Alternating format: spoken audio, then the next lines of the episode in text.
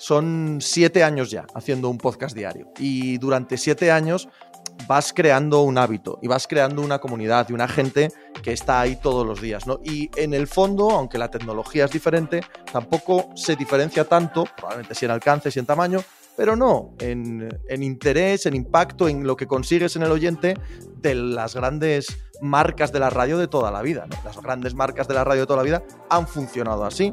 El eh, gran locutor o locutora ha tenido su gente fiel que le quiere escuchar todos los días, que forma parte de su rutina. Con muchísima modestia lo digo, por supuesto, pero tengo la sensación que la gente que acaba en Pepe Diario lo, convierte en parte de su rutina.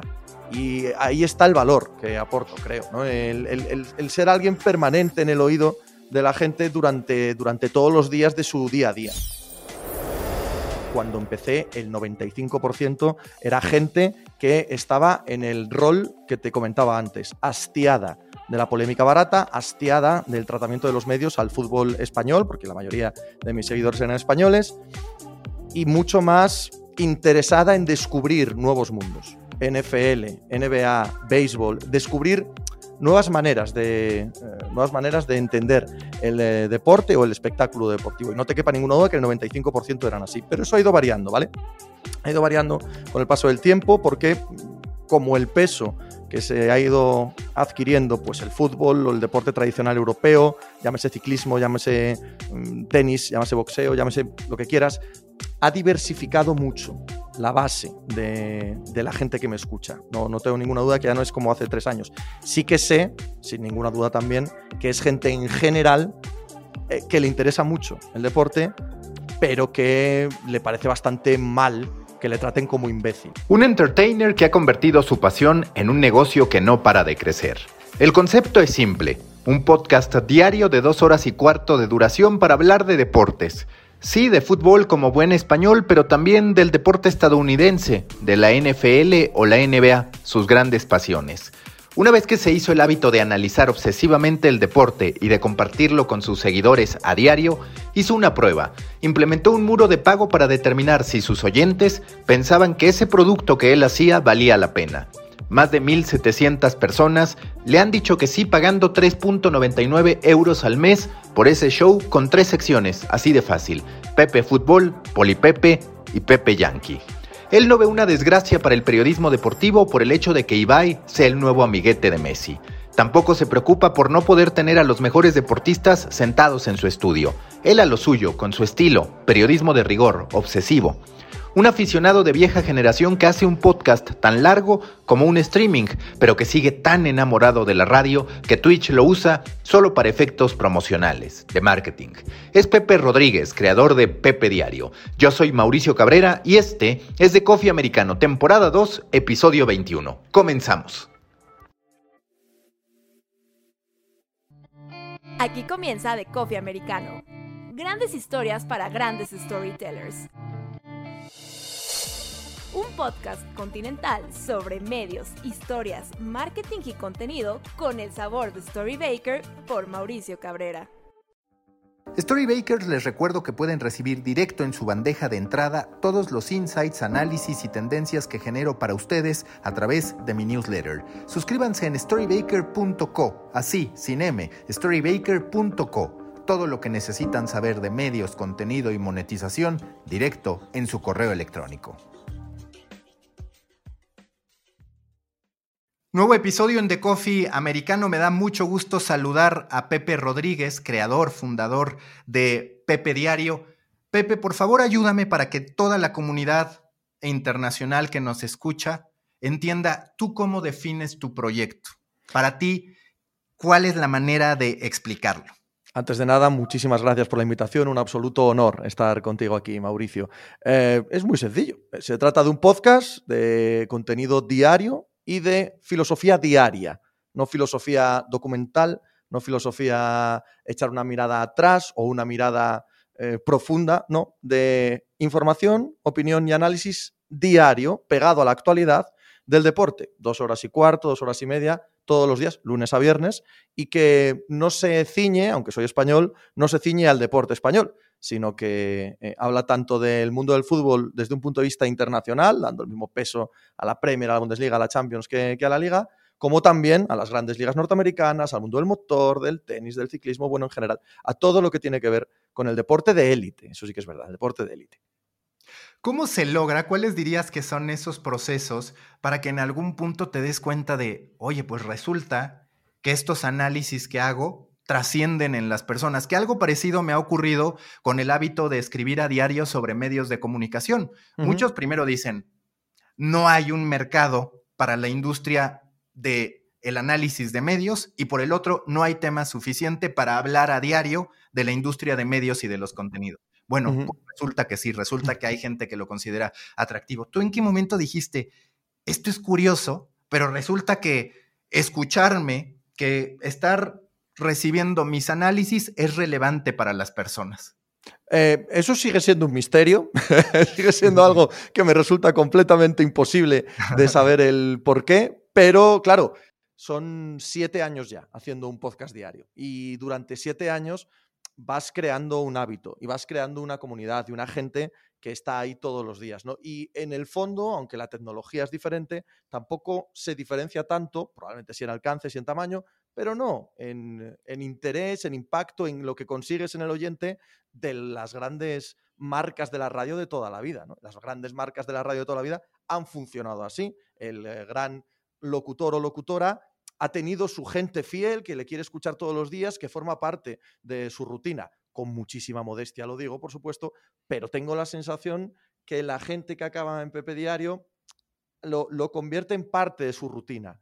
Y ahí está el valor que aporto, creo. El, ser alguien permanente en el oído de la gente durante, durante todos los días de su día a día. Quizás hoy no te resulte tan complicado porque al final ya ves los resultados. Pero ¿qué factores fueron clave para que tú dijeras esos días en que quizás decías, no sé si estoy teniendo la respuesta esperada, que de pronto te despertaste mal, para que dijeras, tengo que continuar, lo voy a seguir haciendo, porque siempre llega ese momento para un creador de contenidos que dices, no sé si esto tiene sentido, hay algunas alternativas más fáciles. ¿Qué te llevó a ti a decir, esto para mí va a ser un hábito? Em, el, el punto clave fue, a ver, yo comencé el proyecto y como bien dices tú, no me escuchaba nadie. Pero nadie es nadie, o sea, es que, es que ni la familia, no, no, no te escucha absolutamente nadie. Pero bueno, yo lo hacía por pura pasión, porque siempre me ha encantado la radio deportiva y como sabía que no me iba a dar nadie la oportunidad de tener mi propio programa deportivo, pues me lo monto yo, me lo hago yo y me quedo más feliz que unas Pascuas. Y aunque no me escuchaba la gente, aunque no tenía eh, gran impacto, sí creía desde el principio en, en, mis capacidades y sí creía que podía servir como currículum, servir como por si alguna vez alguien está interesado en tener un podcast deportivo y me llama, yo no tendré que enseñarle ningún currículum. Yo solo tendré que decirle, mira, ahí está mi trabajo, tú mismo observas si funciona o no. Y muy rápido, seis, siete meses, sucedió.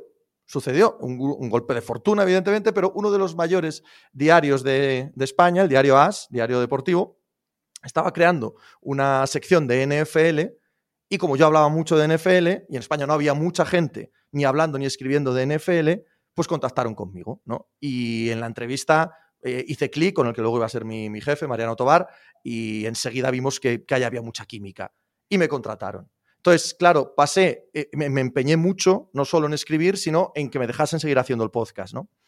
Pasé de que no me escuchase nadie a que me escuchasen en el diario As. Claro, eso multiplica totalmente la audiencia. Y ahí, a los dos, tres años de estar haciéndolo a diario en el diario AS, es donde sucede el momento que dices tú, Mauricio. ¿Esto verdaderamente merece la pena? O sea, ¿esto verdaderamente tiene algún valor? ¿Tiene algún pozo? Porque sí, yo me veía en la número uno en iTunes, número uno en iVoox, el, podcast español de deporte más escuchado y tal. Bueno, ¿y qué? ¿Y, ¿Y eso qué es? ¿Eso qué significa? Eso no significa nada. Eso no significa absolutamente nada. Entonces dije, a ver si tiene algún valor.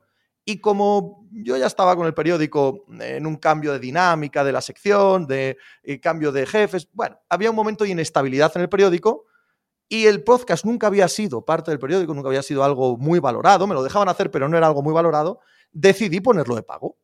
pero no lo decidí poner de pago en un sentido me voy a forrar, voy a dedicarme a esto. No, era eh, la pura intriga de si tenía valor, de si la comunidad que había creado, toda esta gente que te digo, que te escucha todos los días, si de verdad habías creado algo que ellos también valoraban. O no, o podía desaparecer en el horizonte como en un western y adiós muy buenas todos, ¿no? Y con esa idea lo, lo puse de pago. Claro, la respuesta fue tan increíble, tan alucinante ya el primer mes, que me presenté en el ASI y dije, no, me voy, me voy que me compensa más seguir haciendo el podcast. ¿De dónde viene ser un, si cabe la expresión, un español raro que dice, yo tengo aquí al Madrid, al Barcelona, la liga, pero lo mío, cuando menos de inicio, es la NFL, el deporte estadounidense, un español yankee? ¿De dónde surge esa, esa combinación atípica que para ti representó, por otro lado, un descubrimiento? Porque posiblemente no estarías en esta posición de haber sido alguien que de inicio se enfocara en el fútbol como principal argumento o principal temática. No, estoy completamente seguro. Estoy completamente seguro que no estaría aquí. Bueno, eh, mi pasión por el deporte norteamericano se hunde en la infancia. Se hunde en la infancia. Yo soy de un pueblo eh, minero, soy de un pueblo pobre, soy de un pueblo con muy poquito glamour, por así decirlo. ¿no? Y ya desde pequeño, antes de la NFL, incluso la NBA, me parecía como, como marcianos. O sea, me parecían de otra galaxia. Gente ¡buah! ¿no? Eh, también montado los colores, los equipos, las franquicias y tal. Y siempre, siempre, siempre me llamó la atención. Cuando fui avanzando en la vida, adolescencia, primeros años de carrera y demás, todo lo que estás hablando del Madrid, del Barça, de la Liga, si vives en este país, em, puede llegar a ser sofocante, puede llegar a ser agobiante, puede llegar a ser, mira, de verdad, eh, sois tan pesados con este tema que a mí particularmente me expulsaron. Llegó un momento en que no quería saber nada, ya no estoy ahí, ¿eh? pero con 20 años, 25, yo no quería saber nada, me parecía eh, casposo, me parecía algo de muy bajo nivel el tener que estar hablando de los árbitros, de que el Madrid siempre, el Barça siempre. Y encontrabas como un paraíso diferente en el deporte norteamericano. Mejor contado, mejor organizado, eh, igualdad, cada equipo puede ganar. Luego también de mayor descubres que es mentira, pero la, la idea utópica estaba ahí y entonces desde muy chaval yo veía esos deportes y en cuanto tuve uso de conciencia y explotó Internet, a meterme en foros, a buscar información, a plim, plim, plim, plim, me fui haciendo bastante, si sirve la palabra, friki del deporte norteamericano, sí. ¿Cuál es tu estilo? ¿Tú cómo lo defines? Porque hoy pareciera que el requisito es entretener, que eso lo buscamos hacer todos, sí. pero entretener mucho a partir del humor, entretener mucho a partir de ciertos argumentos que se alejan hasta cierto punto de lo que antes se conceptualizaba como análisis o periodismo deportivo. ¿Tú cuál dirías que es tu estilo cuando te comparas frente a otros, pues por un lado sí, referentes del periodismo deportivo, pero también por otro lado, creadores de contenido deportivo que se están haciendo de comunidades? Mm, me cuesta mucho analizarme a mí mismo, ¿vale? Pero yo siempre he tenido un héroe en el periodismo deportivo eh, al que supongo que consciente e inconscientemente eh, plagio, emulo, trato de parecerme, ¿no? Que es Dan Patrick. De, trabajó en su día en la ESPN, eh, luego en la NBC, tiene un podcast, bueno, un programa de radio, ahora ya a, su, a, su, edad. Bueno, en fin, toda la vida me ha gustado y, y creo que él, bueno, de él sí lo puedo decir, de mí no, pero de él sí lo puedo decir, creo que conjuga a la perfección la, rigurosidad en el análisis, el, ir con cierta profundidad, no quedarse solo en lo que se ve a simple vista, el entender que lo que pasa en las esferas económicas y políticas se plasma en el campo, que tal jugador juegue en tal equipo no es casual y quiero saber esos porqués y los expongo en mis programas, pero sin perder nunca de vista lo que acabas de decir tú. Esto es para divertirse esto es para entretenerse. Eh, esto, claro que hay que tener sentido del humor. Por supuesto que tienes que ser eh, consciente también de, no sé, de tus fallos, de tus errores. Hay, hay, eh, trato de, de, no ser excesivamente serio ni de quedarme en la superficie. No sé si lo consigo, por supuesto que no lo sé, pero, pero el objetivo sí es ese. ¿Cuál dirías que es el modo en que tú afrontas el compromiso diario con tu audiencia, porque yo, por ejemplo, sé que a final de cuentas escribo a diario y mucha gente me dice, oye, pero no te parece demasiado porque no tenemos tiempo, en su momento cuando tengo tiempo entonces leo tres de golpe y demás. Y yo lo que les digo es, a ver, yo lo que intento es hacer un producto diario que yo considere que cumple con lo que para mí es agregar valor y sé que la gente en el momento que lo considere pertinente, ya sea al momento en que lo envío o después, le va a terminar encontrando esa utilidad y va a seguir conmigo. Es posible que en el camino, oye, pues no tengan 20 eh, minutos diarios para dedicármelo, pero sí que el sábado tengan una hora para dedicármelo. ¿Tú cómo manejas ese tema de decir, a ver, yo voy a estar por tanto tiempo y asumo que no siempre, por cuestiones de vida, van a estar conmigo a, diario durante las dos horas y media? Está claro, está clarísimo. Yo, en mi mentalidad, no es esa. Mi mentalidad es, hago el programa que a mí me gustaría escuchar. Yo, yo, tengo mis rutinas. Yo los programas de radio que escucho los escucho todos los días, eh, eh, desde que soy niño. Eh, estoy anclado a una serie de webs que todos los días visito por la mañana según me levanto y tal. Tengo mis rutinas. Estoy muy estructurado así, muy, muy cabeza cuadrada. Y a mí me encantaría escuchar un programa como el que hago yo. No, que no suene tampoco a que qué bien lo hago. No, no me refiero a eso, me refiero a la estructura. Me encantaría un programa diario que hablase de todos los deportes, que, etcétera, etcétera, etcétera. Entonces, lo único que hago es el programa que a mí me gustaría escuchar. Cuando piensas en este programa que a ti te gustaría escuchar, viendo que ahora también estás en Twitch y que ahora todos hablamos de Twitch. Sí. Eh, Pepe Rodríguez, versión 2021, más joven al momento de emprender, ¿haría un programa de radio o haría un streaming a través de Twitch? Hoy, quién sabe, ¿verdad? No, no soy incapaz de, salirme de mí mismo para decirlo. Es probable que, haría Twitch, ¿no? No lo sé, no lo sé. No... También te digo que lo que me mueve o lo que me movió a hacer un podcast no fue que estuviesen de moda como la pasión. La pasión porque a mí me encanta escuchar. O sea, yo soy mucho más, también tengo una edad, claro, eh, soy mucho más de escuchar que de ver. Porque a mí me parece que el, medio auditivo te permite seguir viviendo. Y a mí me gusta seguir viviendo. Me gusta salir a dar una vuelta, me gusta jugar a videojuegos, me gusta estar haciendo cosas mientras escucho. Sin embargo, si tengo que ver, ya sea lectura, ya sea en una pantalla, tengo que parar de vivir. Si me pongo a ver algo, paro de hacer todas las demás cosas. Me pongo a verlo. Y a mí el audio me encanta, porque puedo cocinar, porque ya te digo, puedo, puedo hacer vida. Y, esa pasión es la que me llevó a elegir el podcast. Yo he estado en medios eh, escritos, como te he contado, toda mi carrera profesional y, francamente bien, pero es que prefiero mucho más hablar que escribir, muchísimo más. Y también he estado desde el principio intentándolo en YouTube y ahora en Twitch y tal, pero preferir, prefiero el podcast con mucho, con mucho. Entonces no lo sé, claro, es una pregunta complicada. ¿Cómo es tu día a día? Esa es una pregunta que a mí siempre me hacen porque de pronto te atribuyen superpoderes por escribir diario, por hacer un programa diario. ¿Cómo es tu día a día? ¿Qué rutinas te has hecho para decir, puedo cumplir con esto, además puedo vivir, además puedo seguir consumiendo deporte, que si el fútbol es demandante, el deporte estadounidense también es ultra demandante. Totalmente. ¿Cómo, ¿Cómo, haces tú para trazar todas estas facetas de la vida y poder ser productivo a la vez? Bueno, me levanto bastante pronto para los estándares españoles al menos, que son a las seis y media de la madrugada o de la amanecida.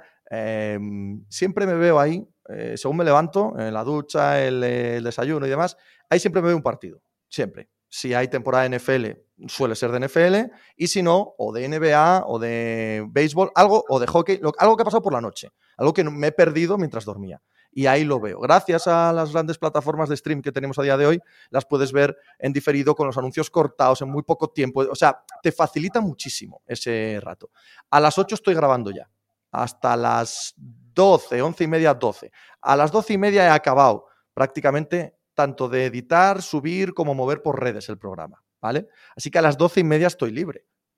A las doce y media ya tengo todo el día por delante para si hay que ver deporte por la tarde o tarde-noche, o hay Champions o hay Liga, vamos, lo que, lo que me dé la gana. Así que le dedico una horita por la tarde a Twitch en un sentido prácticamente promocional, de marketing, ¿no? Tratando de atraer nuevo público al podcast.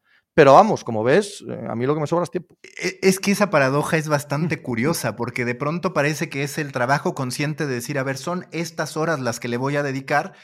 Y cuando llega alguien que te dice, oye, es que has de estar muy ocupado, es que has de tener tal, pues dices, desde el otro lado, no lo siento así. No, no, no, veo, veo, que compartimos eso, que de pronto dices, oye, tengo tiempo para poder hacer más, es algo curioso. Es que a mí muchas veces me preguntan eso, de cómo puedes ver todo lo que ves y cómo puedes tener la vida que tienes. Tengo familia, muy activo también con la familia, me gusta mucho salir a tomar algo, me gusta mucho estar con los críos por ahí, en fin, y, mostrarlo. Y por lo tanto, ¿cómo puedes tener tanto tiempo? Y siempre digo lo mismo, porque no trabajo.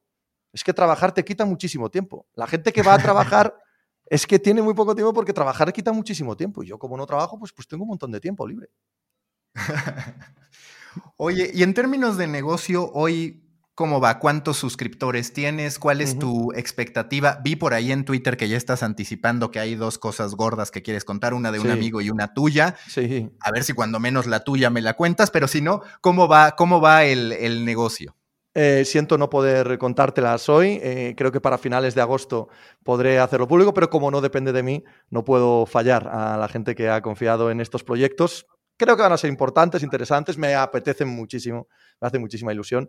Pero aunque no, aunque no hubiese esos proyectos, aunque no hubiese esas patas ahí, solo lo que me está dando Pepe Diario, ya estoy inmensamente feliz. Ahora mismo estamos en máximos de suscriptores, hemos pasado de 1660 o algo así. Em, también estamos eh, por las tardes en Twitch en máximos de, la gente que se suscribe ahí, de visionados diarios. Eh, ha sido todo miguita a miguita, mis variaciones no son gigantescas, no crezco un 15%, nada, ni caigo un 10% cuando las cosas van mal. Son muy, muy estable, pero muy estable en, camino ascendente. Y eh, bueno, no, no puedo estar más contento, la verdad. Creo que eh, ha sido un año en el que el tema de la pandemia, el hecho de haber hecho programa todos los días en plena pandemia, aunque no hubiese deporte, mm, fue importante fue importante para mí, fue importante para la comunidad, fue importante para los suscriptores. Estuvimos ahí todo el rato. Eh, no, no, que no suene esto a qué heroicidad, no, porque ¿qué coño vas a hacer? Es tu trabajo. Pero fue, fue importante para que esto siguiese andando. Y ahora mismo eh, puedo decir que me siento en el aire, me siento en el éter, siento que se habla de mí, que me contactan medios, que, que esto está creciendo. ¿no? me, me siento muy, muy feliz de cómo va el proyecto ahora mismo. Tú tienes una estructura bastante clara en el programa, como tú dices, está estructurado, tienes tus distintas secciones, detectas en las estadísticas que hay gente que en definitiva dice, yo me salto a esta sección y esta no me interesa. ¿Cuál es por un lado el completion rate que tú tienes y por el otro lado, eh, pues las observaciones que te deja de pronto ver las métricas y decir, pues sí, hay gente que en lo particular le interesa este segmento y tiene una claridad de que ese es el que le gusta y lo demás lo deja pasar sin problema. Para evitar eso, para evitar tener eso en la cabeza, que no me gustaría nada, y es evidente que sucede, te voy a confesar que solo he mirado desde que se puso el proyecto de pago en marcha, hace tres años ya hay un mes, solo he mirado una estadística, una nada más el banco a final de mes. No tengo ni idea de ratios, no tengo ni idea de qué partes se escuchan y cuáles no, no tengo ni idea de si hay fluctuación entre días, eh, hay, periodos valle, periodos altos y tal. Eh, no quiero saberlo. Y, conscientemente me he apartado de las estadísticas, así que no tengo ni la más remota idea. Oye, y ese respecto te quiero preguntar, porque muchas veces el creador de contenidos está en este dilema de ¿Continúo con mi producto específico para tener suscriptores o añado una serie de recursos para de pronto poder cobrar más? Es este dilema del crecimiento de negocio donde dices, haciendo lo mismo, busco tener más suscriptores o amplío mi repertorio para que posiblemente estos suscriptores me terminen dando más. ¿Cuál es tu perspectiva a ese respecto? Entendiendo que, por ejemplo, ahorita haces Twitch más con un fin de marketing o, promocional, pero ¿cuál es tu lectura sobre esto? ¿Sobre crecer tu catálogo de productos? ¿Sobre quedarte con el podcast y seguir ganando, además de retener a los que yo están? Mi, mi, punto de vista es el del crecimiento a través de más suscriptores no de sacarles más a los suscriptores, no me refiero a sacarles dinero porque les he subido el precio recientemente, así que no quiero que se sientan ofendidos por esta frase. no, me refiero a que no quiero, como bien decías tú antes, el pedirle a la gente dos horas y media diarias ya es suficiente. O sea, darles más, eh, no, sé hasta qué punto tiene mucho sentido, ¿no? Mi crecimiento, mi eh, deseo de crecimiento es de tener cada vez más suscriptores. Es donde me enfoco. O donde me gustaría enfocarme, más bien.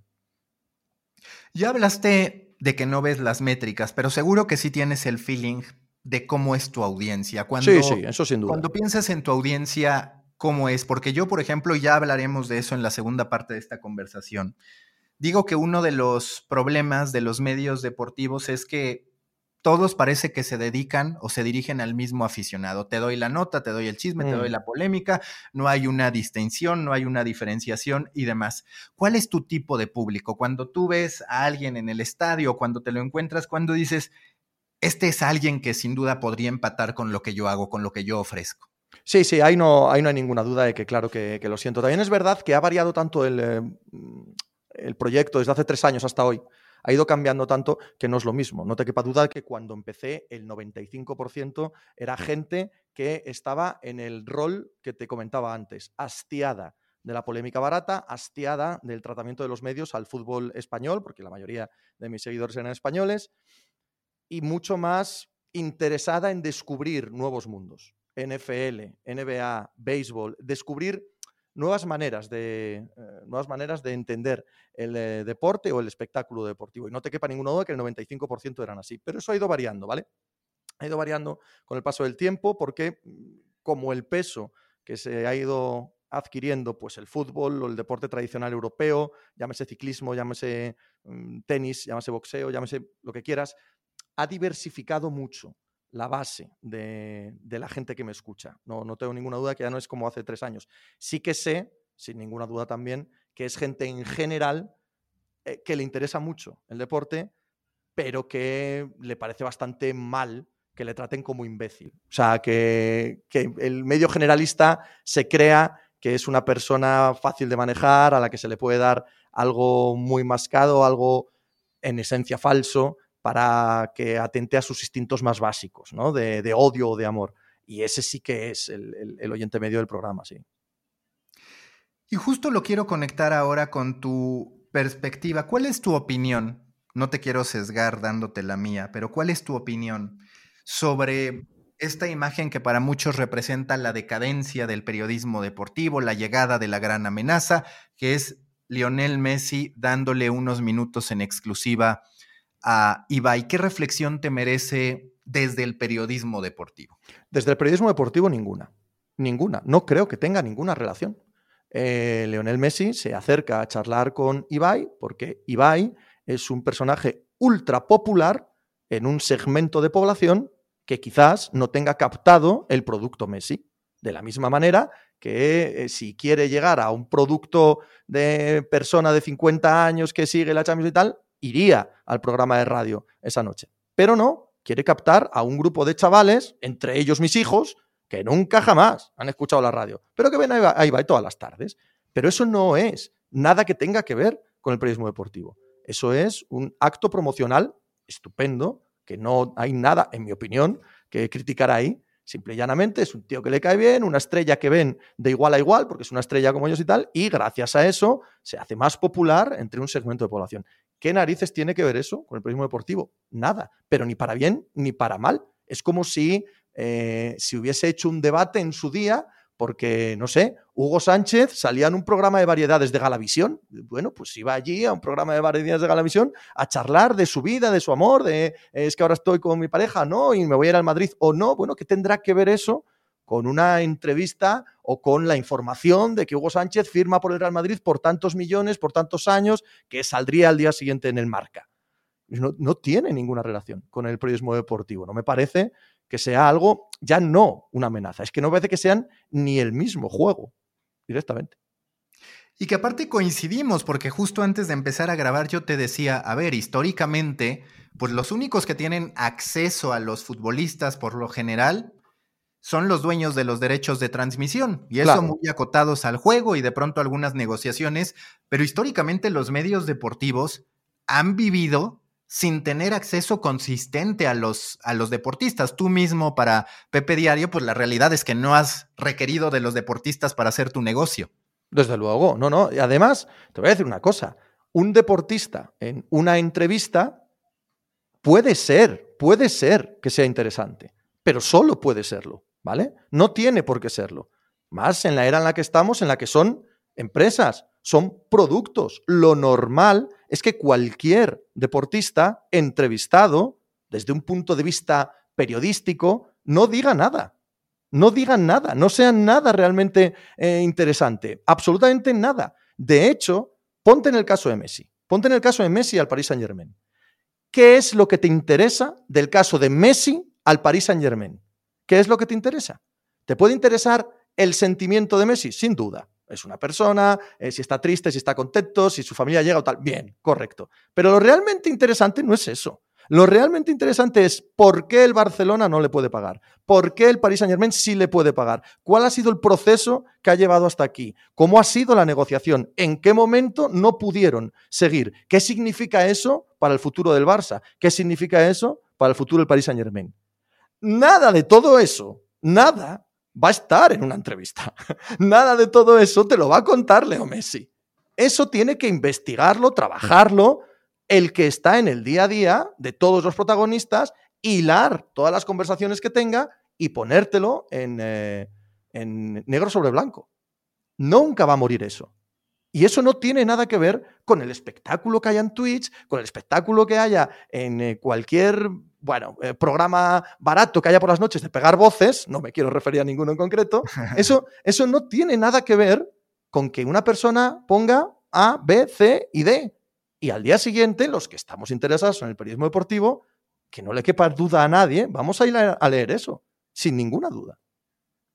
Y que sabes que yo justo hoy, hace unas horas, en mi envío del día de hoy en mi newsletter, reflexionaba eso porque decía, a ver, hay dos casos recientes que nos muestran cómo los medios generalistas, aunque fueran de categoría generalista deportivo, por decirlo de alguna manera, tienden a simplificar y a seguir en el qué cuando lo que hoy se necesita es la contextualización. Y ponía dos ejemplos, Messi e Ibai y por el otro lado, el caso Afganistán, que yo me encuentro con que un medio de tu país especializado en el orden mundial, que tiene a puro experto en geopolítica y relaciones internacionales, me da mucho más contexto que los medios que se concentran en el qué.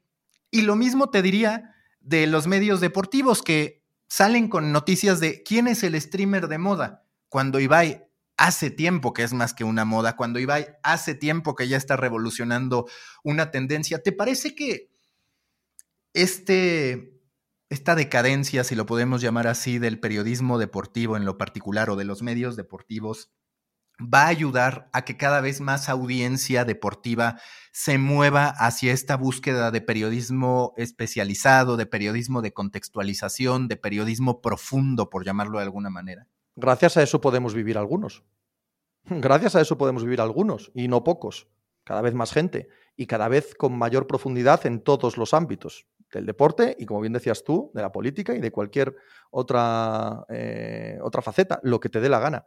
Por supuesto, mientras se dediquen, como bien has explicado perfectamente, al qué, ¿vale? Y busquen las vueltas desde, desde el lado de la simplificación, más beneficio tendrán aquellos que buscan el por qué, aquellos que buscan el cómo, aquellos que tratan de entender lo que está sucediendo. Porque lo que es seguro es que va a seguir queriendo, siempre va a haber sed del por qué y del cómo. Si no lo dan los grandes, lo dará, lo dará otra persona. No te quepa ninguna duda. Sí, sí, muchos, muchos podemos vivir gracias a esto. Sí.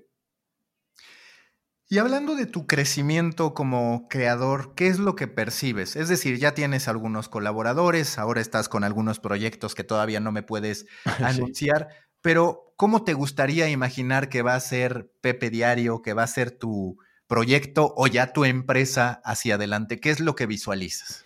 Em, no soy yo especialmente imaginativo a ese respecto, porque además, eh, dado que estoy en una época en mi vida en la que me siento tan, tan, tan cómodo, me siento tan bien, eh, tengo la sensación de que todo fluye en el orden correcto, que lo único que uno sueña o uno aspira es a lo mismo pero más grande. A lo mismo pero con más eh, gente, con más, todo el mundo tenemos ego, ¿no? Con más reconocimiento, con más foco, con más eh, suscriptores, con más dinero, todos tenemos ese ego. Pero en esencia, yo no quiero otra cosa. Yo no busco algo diferente a lo que estoy haciendo ahora mismo. Tampoco tengo una necesidad de un crecimiento disparatado hasta convertirme en una empresa y tal, me imagino, me imagino que da más dolores de cabeza de los que estoy dispuesto a asumir. Y, claro que quiero crecer y ser cada vez más grande por, puro, por pura ambición, pero haciendo lo que hago. No sé si es posible, no tengo ni idea de si es posible, pero el sueño es ese. Hoy día, ¿cuáles son tus principales referencias en materia de consumo de contenido deportivo? Porque muchas veces yo lo que digo al momento de crear contenido es, saber, es importante lo que hago, pues claro, porque es mi producto, pero es todavía más importante para mí lo que encuentro para consumir, que es lo que me da el bagaje suficiente para poder estar haciendo un envío en tu caso estar conduciendo un programa. Es decir, ¿qué consumes allá fuera de medios deportivos, de creadores, por supuesto, además de estar viendo los partidos y demás, que abonan a tu dieta intelectual, digamos, a, tu consumo de contenidos para decir, tengo una serie de referencias? ¿Te refieres a fuera del deporte? Porque yo estoy contigo, o sea, no podría hacer esto si no consumiese periodismo deportivo em, eh, como si fuera un bufe libre, o sea, completamente glotonería. Yo no podría hacer el programa si no leo todos los días, eh, todos los periódicos y aparte de los partidos no escucho otras opiniones, no veo a otra gente, no, no, no sería capaz.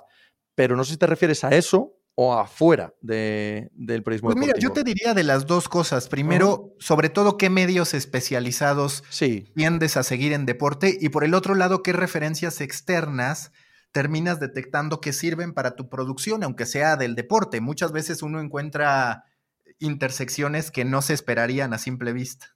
Sí, bueno, yo leer leo a, todos los grandes medios, básicamente. En España, El Mundo, El País, eh, las El Marca, todos los días, ¿no? The Athletic eh, es una plataforma que, me consume horas y horas y horas. Y, y ESPN, es por el los Traitors, eh, el aspecto escrito, ¿vale? Más que los podcasts, he tenido que ir Mira que antes los consumía muchísimo, he tenido que ir dejándolos porque es que no, ahí sí que es verdad que ya no me da la vida, porque tengo un mogollón de amigos, eh, mogollón de gente en España que hace productos buenísimos, buenísimos. Miguel Quintana, la media inglesa, eh, balón en profundidad, si hablamos del fútbol, hay tropecientos eh, proyectos de, NBA en España que son magníficos, Planeta NBA, drafteados, y, a todos les echo un ojo, a todos, con todos estoy pendiente. En la NFL es una locura una locura el nivel de producción de contenido que hay en España con la NFL, de volverse loco. Incluso MLB o NHL lo tiene.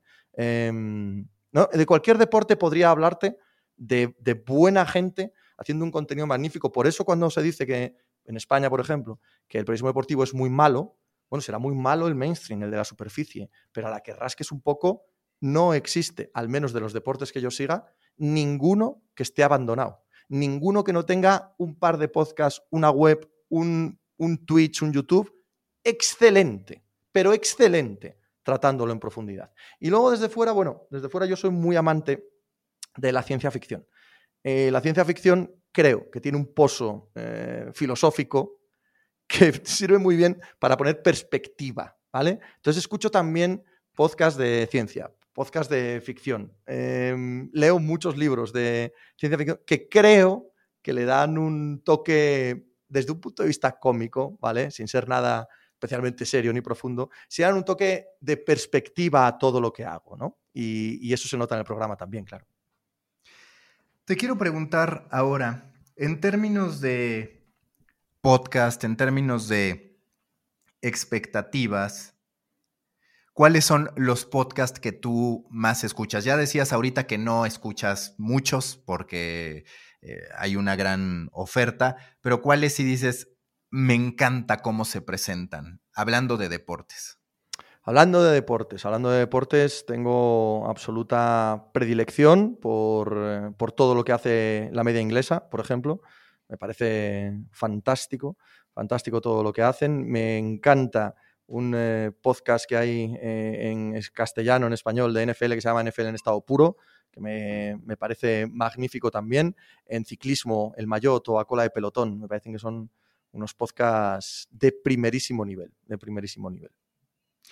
Últimas preguntas. Tú, por edad, por el análisis que procuras, por lo que te gusta del deporte, podrías pasar por un aficionado tradicional dentro de ese aficionado tradicional, enamorado del deporte, ¿qué opinas sobre los desafíos que por un lado tiene la industria para, como tú dices, conquistar nuevas generaciones, Messi con Ibai, que como tú mencionas, desde mi punto de vista eso es una colaboración, no es una entrevista, es una suma de dos marcas en las que ambas se terminan ofreciendo algo en vez de sentirse agraviada una por la otra, que es lo que suele pasar en la relación periodista-deportista. Pero ¿Qué futuro vislumbras para ese deporte que te apasiona y que te ha llevado a tener Pepe Diario? ¿Qué ves de positivo detrás de pues, la NBA como un fenómeno de estilo de vida, por ejemplo, como un gran elemento cultural, generando cambios, generando un gran negocio? Pero por el otro lado es cierto también con muchas dudas de, oye, el deporte como está, ¿nos va a seguir entusiasmando o no? Es muy complicado, tío. Es muy, muy complicado. ¿Por qué? Porque yo ya soy viejo. Entonces, eh, soy conservador y reaccionario por naturaleza. Evidentemente, a las nuevas generaciones es imposible que consuman el deporte como lo hicimos nosotros, de tal manera que nosotros no consumimos el deporte como lo hicieron nuestros padres. Es completa y totalmente imposible. ¿Qué pasa? Que estamos aún en un momento en el que no queremos asumir que eso va a suceder o que eso está sucediendo. La NBA, por ejemplo, lo has puesto de ejemplo, ¿no? Eh, la NBA, ¿qué tiene que ver? La de hoy con la de hace 30 años. En estilo de juego, en, en lo que ves en la cancha, absolutamente, totalmente nada. Claro, ¿qué hago? ¿Abandono? ¿Estoy lloriqueando todo el día? En mi época todo esto era mejor, ¿no? que es la pulsión básica de cualquier ser humano. No, todo va a cambiar. Todo va a cambiar. Todo va a seguir cambiando la manera de consumirlo, la manera en la que esa generación vaya a plantarse delante de estos espectáculos hará que esos espectáculos se modifiquen. Ya se están modificando. Ya se están modificando todos ante nuestros ojos. Y el que es más racionario se resiste. Es que esto es una mierda, es que antes está. No pretendo seguir por ese camino. No, no soy tan listo. Yo disfruto de lo que hay delante. Es cierto que hay algunos que me gustan más que otros. Es cierto que hay muchos eh, que no es el camino que a mí me gustaría que siguieran todos esos deportes y esa manera de concebirlos, pero es que es ley de vida. Es ley de vida. El mundo que vamos a dejar eh, no se va a parecer en nada al que nos encontramos. Pues, pues es, es lo normal, en deporte y en todo lo demás te ves enganchándote a los eSports o en este caso al breakdance olímpico, que yo firmo que el breakdance olímpico va a ser de los grandes fenómenos de los siguientes Juegos Olímpicos. Y los eSports también. Los eSports probablemente no en el 2024, pero en el 2028-32, estate seguro que también. Yo soy muy aficionado a los videojuegos. Sin embargo, los eSports no me, no me, acaban, de, no me acaban de enganchar. No, es, esto lo digo cuando probablemente tenga que acabar enganchándome a los eSports porque mi hijo pequeño es un crack y ya lo ha fichado un equipo y tal, entonces probablemente acabe como los padres de mi época en las gradas mirando algo que no entiende. Eso, eso supongo que será mi fin. Representante de tu hijo en el mundo Eso es, algo así, algo así. si hubiera una cosa que hoy pudieras aprender, ¿cuál sería? ¿Cuál es esa cosa que dices, quiero aprenderla por tiempo, porque todavía no lo consigo, no lo he podido hacer? Ostras, ostras, todo, tíos, yo no sé nada, quiero, quiero aprenderlo absolutamente todo. No, no, no, que va, me faltan, me faltan referencias para responder porque es que quiero, quisiera saberlo todo, quisiera saberlo todo. Me encantaría tener la capacidad para entender em, los intríngulis que mueven el mundo mucho más que desde la superficie. Tener la capacidad de ver los movimientos eh, que no son personales, probablemente no tienen nada que ver con las personas, sino las interacciones socio, socioeconómicas a la máxima profundidad. ¿no? Eso, eso sí me hubiera interesado. No tengo capacidad para ello, como queda claro. Pepe, la última pregunta en The Coffee Americano. ¿Cuál es el tema que más cafés, para seguir con la temática del podcast, te ha demandado? Uno que te quite el sueño o que te apasione tanto que dices, bueno, es que con esto me puedo pasar la tarde tomando cinco cafés y, sigo analizándolo y sigo platicándolo y demás. Eh, ¿Deporte o fuera del deporte? Lo que tú me digas. Deporte, la NFL, sin ninguna duda, sin ningún género de dudas, es lo que más me ha ocupado en los últimos, pues ya fácil, 30 años. Y ahí sigue, eh, la reina absoluta. Y fuera del deporte, la, la ciencia ficción, sí. ¿Cuál es tu libro preferido de ciencia ficción reciente? Mm, bueno, reciente, Los cantos de Hyperion de toda la vida. Recientemente he leído La ciudad y la ciudad de China Mobile y me ha gustado mucho también, sí. Listo, Pepe. Muchas gracias. Mucha suerte con Pepe Diario. Espero el anuncio cuando ya me lo puedas compartir y espero pues que sigamos contando estas historias de éxito. Muchas felicidades. Muchísimas gracias, Mauricio. Ya te digo, un enorme placer estar aquí contigo. Gracias. Busca la próxima semana un nuevo episodio cargado con grandes historias continentales, endulzado con acento latinoamericano y narrado por grandes storytellers. De Coffee Americano, un podcast de storytellers para storytellers. Un podcast de Storybaker por Mauricio Cabrera.